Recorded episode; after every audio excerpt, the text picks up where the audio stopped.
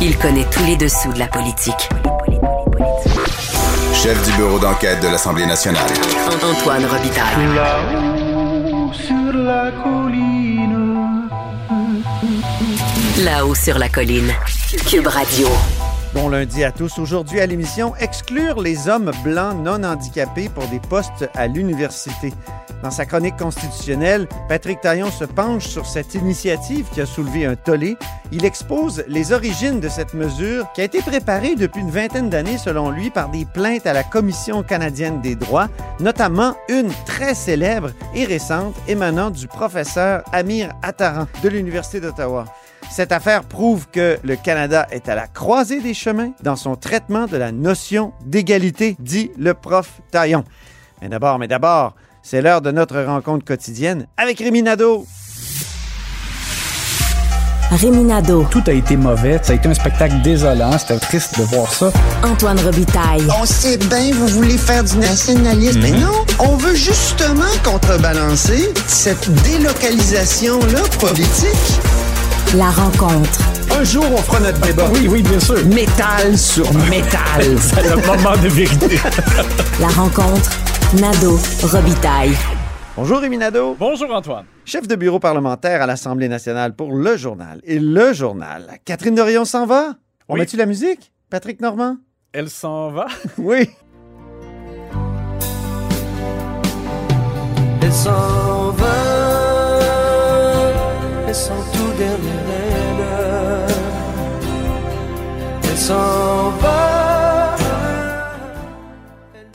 Alors, c'est un départ euh, pour euh, Catherine Dorion. Euh, Elle a choisi de ne pas solliciter de nouveaux mandats dans la circonscription de Tachereau pour euh, Québec solidaire. Alors, c'est sûr que ça a fait jaser énormément. D'abord, la façon de l'annoncer. Elle a choisi de publier une vidéo sur les réseaux sociaux en plein vendredi soir. On était vendredi 1er avril. Oui, je t'ai texté. En plus, alors tout le monde s'est posé, Rémi, t'as vu ça?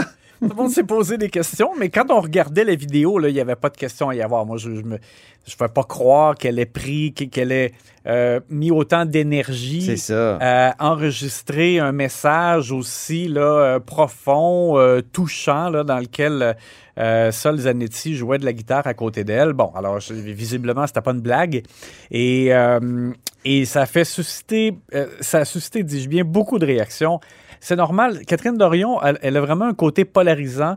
Euh, on, voit les, les- à chaque fois qu'il y a des textes dans le journal sur Catherine Dorion, on dirait toujours que c'est quelque chose qui, est- qui est très lu, euh, très partagé. Elle, elle, euh, suscite beaucoup d'engouement, je dirais. Des réactions, hein? Oui. Tout le temps. Voilà. Alors maintenant, donc, qu'est-ce qu'on retient du passage de Catherine Dorion? Moi, je, je retiens vraiment du, du bon et en même temps, il y a, il y a des nuances. C'est-à-dire que c'est vrai que Catherine Dorion est arrivée, elle a amené quelque chose de différent. Euh, elle a un style différent, donc ça, ça a permis peut-être de secouer un peu les conventions à l'Assemblée nationale.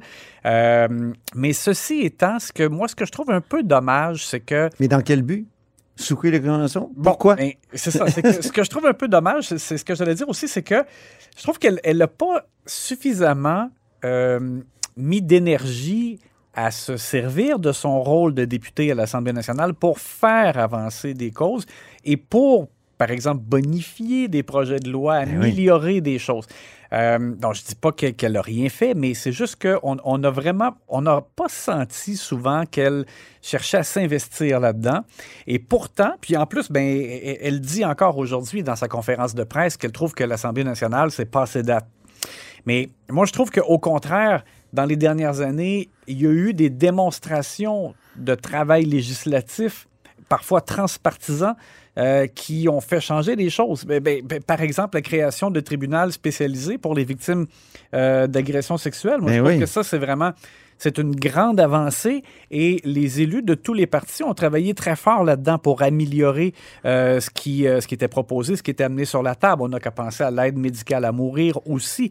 Et, et même récemment, dans la, la réforme de la langue française avec Simon Jolin Barrette, il y a des suggestions, même des libéraux, sais, des libéraux Ah oui. qu'on n'aurait pas cru euh, pouvoir euh, euh, amener là, des, des éléments qui allaient même plus loin que ce que la CAQ avait proposé au Oui, départ. comme les trois cours, Les trois cours. à réussir dans les cégeps anglophones, mais en français. Oui, exactement. Alors, Donc, quand tu es député, tu as cette, cette responsabilité-là, ce mandat-là. Et euh, je trouve que elle, donc, c'est comme si, et, par des discours, des interventions, elle a amené quelque chose euh, d'humain. Euh, on a senti donc c'était quelqu'un de sensible euh, au, au fait qu'on on travaille trop dans la vie, qu'on qu'on met peut-être pas nos valeurs à la bonne place. La solitude des aînés, son premier Ouais. discours. Mais qu'a-t-elle fait sur la solitude des aînés? Bon, euh, J'aimerais savoir, dans son comté, est-ce qu'elle a mis des choses en place? Ça me semble déclaratoire comme politique. On fait des déclarations, mais c'est pas suivi de, de- de- de choses concrètes. ben, c'est ça, on n'a pas. Et quand on euh, fait des déclarations, c'est plus facile de s'opposer d'ailleurs que de construire, je trouve. Et, et puis, ben, tu as, un excellent point. Et puis aussi, ce qui est un peu dommage, c'est que, sais, on se rappelle de la. Justement, quand on parle de sa sensibilité, moi, il y a un discours qu'elle avait prononcé au Salon Bleu, puis il y a plusieurs commentateurs qui sont revenus là-dessus depuis vendredi, euh, où elle avait. C'était très sen- senti, c'était très bon. Mais c'était justement une, une des fois où elle avait mis un T-shirt, là, un T-shirt. euh, Patrice Desbiens, Oui, oui. exactement, au Salon Bleu. le poète, là, oui. Puis c'est ça comme qui avait un peu euh, qui avait accroché, qui avait qui avait fait parler. Là, on pourrait dire c'est grâce au t-shirt qu'on a peut-être écouté le discours. En même temps, moi j'achète pas trop ça comme argument dans le sens qu'elle aurait pu prononcer ce discours-là ailleurs aussi dans une assemblée, elle aurait eu le même impact mais elle n'aurait pas eu besoin de mettre un t-shirt au salon bleu mais bon. Mais bref, euh, donc du bon et du mauvais, je trouve pour euh, Catherine Dorion, mais euh, elle a vraiment réussi à créer vraiment comme un engouement autour de sa personnalité. Puis en même temps, tu sais, je me dis, si vraiment elle avait tout fait ça sciemment, ne, ne serait-ce que pour mousser sa personnalité à elle, mais je pense qu'elle serait restée. Le fait qu'elle qu'elle part après un seul mandat, ça donne l'impression que c'est pas tant nécessairement pour sa gloire que- qu'elle a agi. Euh, je pense qu'elle a de- qu'elle avait de bonnes intentions, mais, mais plus dans la symbolique, comme tu dis, on dirait que, que dans les gestes posés, vraiment, dans la recherche de gestes posés. On va écouter un extrait de l'entrevue qu'elle a accordée à Mario Dumont. Euh, dans lequel elle revient sur le fait que, selon elle, c'est pas très efficace ce qui se passe au Parlement. L'Assemblée nationale, j'ai trouvé ça effectivement tellement contraignant, tellement vieux, tellement long, lent. Euh, c'est pas pour rien que, que, je dis depuis même plus que quatre ans qu'il faut absolument euh, transformer ça. c'est pas par là, pour moi, comme c'est organisé aujourd'hui, que le désir populaire pourrait s'engouffrer puis transformer le Québec comme le Québec mérite d'être transformé aujourd'hui. En tout cas, c'est une déclaration qui mérite réponse et ce sera dans ma chronique de demain, mon cher. Bon. Ça part beaucoup au Parti libéral du Québec maintenant.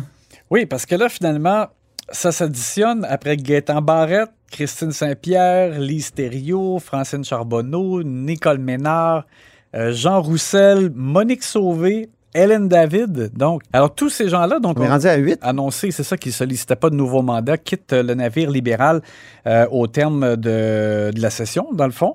Il pourrait Et- y en avoir au moins trois autres. Hein? Ben moi, je, je Kathleen Veil, Oui, Pierre Arcan, Carlos Letao, Carlos Letao et, et Marise Gaudreau. Marie Gaudreau, c'est quand même une élue qui est là depuis très longtemps. Ouais, mais alors ça fait, euh, ça va faire beaucoup de monde qui, euh, qui quitte. Et là, c'est sûr que ce sont des personnes qui, euh, ben pas tous, là, pour la plupart, euh, ont euh, 60 ans et plus. Euh, ben, je dis pas tous, je pense que oui. En tout cas, bref. Euh, la question, c'est que si les, les sondages étaient très bons pour le Parti libéral, je pense qu'il y en a peut-être du lot qui serait resté. C'est sûr que là, il y a une combinaison. Ils euh, espéraient peut-être une dernière fois être ministre dans leur vie. mais là, c'est pas le cas. Euh, On voit donc que ça pousse les gens vers la sortie. Euh, par contre, pour Dominique Andelade, c'est pas nécessairement mauvais parce que ce sont beaucoup des circonscriptions où euh, risque de pouvoir faire élire facilement euh, quelqu'un d'autre et euh, ça amènera du sang neuf. Ça va transformer un peu le parti. Euh, Dominique Andelade elle-même est en, en processus pour changer l'image et le contenu aussi, là, dans le fond, du Parti libéral. Et on Pas sent toujours le contenu. Je l'écoutais sur la langue française, là, puis le projet de loi 96, ça semble être. C'est more of the same, si je peux me permettre. C'est parce qu'ils étaient partis dans une direction puis ils sont revenus Oui, dans, dans ce cas-ci. Euh, mais on sent qu'il y a comme un, un noyau autour duquel euh, Dominique Andelade va bâtir et va, va chercher à greffer donc du sang neuf. Mais euh, Marie Montpetit. Ah non, oh, pardon. non, non.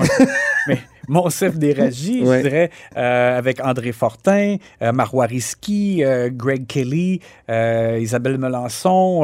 Bon, alors, on sent que c'est- vraiment comme autour de ces gens-là que le PLQ va poursuivre et, comme je disais, là, chercher à ajouter des personnes nouvelles. Et là, en même temps, au cours du week-end, Dominique Andelade de chercher aussi à faire parler du parti, mais pour d'autres raisons. Je, je- en tout cas, écoute, je, je soumets ça. J'ai l'impression que c'est un peu voulu. Je, me demande pourquoi on dégaine des, euh, des euh, éléments électoraux aussi rapidement du côté du Parti libéral, mais j'ai l'impression que c'est aussi pour montrer qu'on a des idées. Tu parles de Les- les idées sur l'accès à la propriété. c'est oui, ça? c'est ça. Parce que je trouve ça drôle de sortir ça un dimanche. euh, c'est vraiment le parti qui parlait et non l'aile parlementaire. Ouais. On me l'a dit. Là. Donc, Mhm. il y a une différence entre les deux. Oui. Donc, tu as raison d'utiliser le terme électoral. Oui, c'est ça. Et j'ai l'impression que c'est sciemment parce qu'en même temps, ça fait en sorte qu'on ne parle pas seulement que des gens qui partent. Euh, on montre en même temps l'image d'un parti qui apporte des idées. C'est mon hypothèse. Là. Enfin, il répondait à la question d'Éric Girard, le ministre des Finances, qui disait toujours à, Carlos Letao, mais que voulez-vous faire pour Oui, l'accès à la propriété? exactement. Là, il y a des idées. C'est ça, si on résume rapidement, donc euh, Dominique Anglade et le PLQ voudraient éliminer euh, la taxe de bienvenue pour l'achat d'une première propriété. On pourrait aller chercher aussi jusqu'à 50 000 en RAP au lieu de 35 000.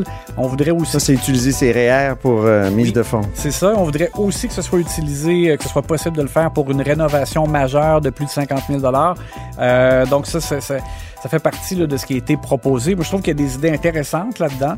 Et ben, ça sera à débattre évidemment pendant la campagne électorale. Merci beaucoup, Rémi Nadeau. On se reparle demain. À demain!